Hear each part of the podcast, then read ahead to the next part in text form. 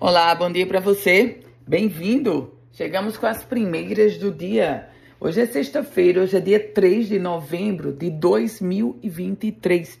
Começo trazendo para você informações que apenas dois deputados federais do Rio Grande do Norte votaram contra o aumento de penas para furtos, roubos e latrocínios.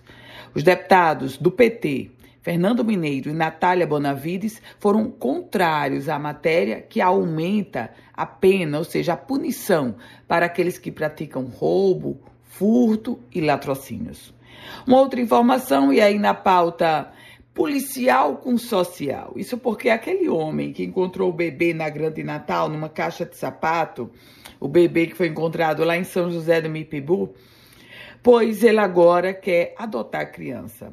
O empresário Felipe Sampaio disse que tem o desejo de ser o pai da criança.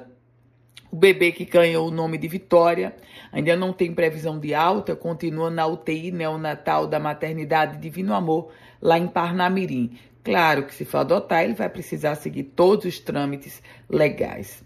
Política, sucessão em pau dos ferros. O deputado Galeno Torquato confirma que vai apoiar é, Mariana Almeida para o processo de reeleição.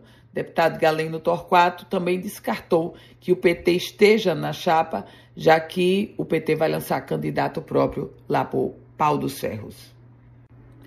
E esse final de semana é um final de semana de Enem. Mais de 100 mil alunos farão o Enem aqui no Rio Grande do Norte e os locais de provas do Exame Nacional de Ensino Médio no estado do Potiguar serão monitorados em tempo real pela concessionária de energia.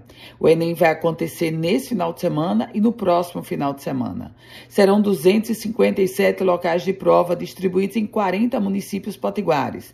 E a concessionária de energia já realizou uma extensa operação de manutenção preventiva e diz que vai estar com a, monitorando esses locais em tempo real nos dois finais de semana, nesse e no outro.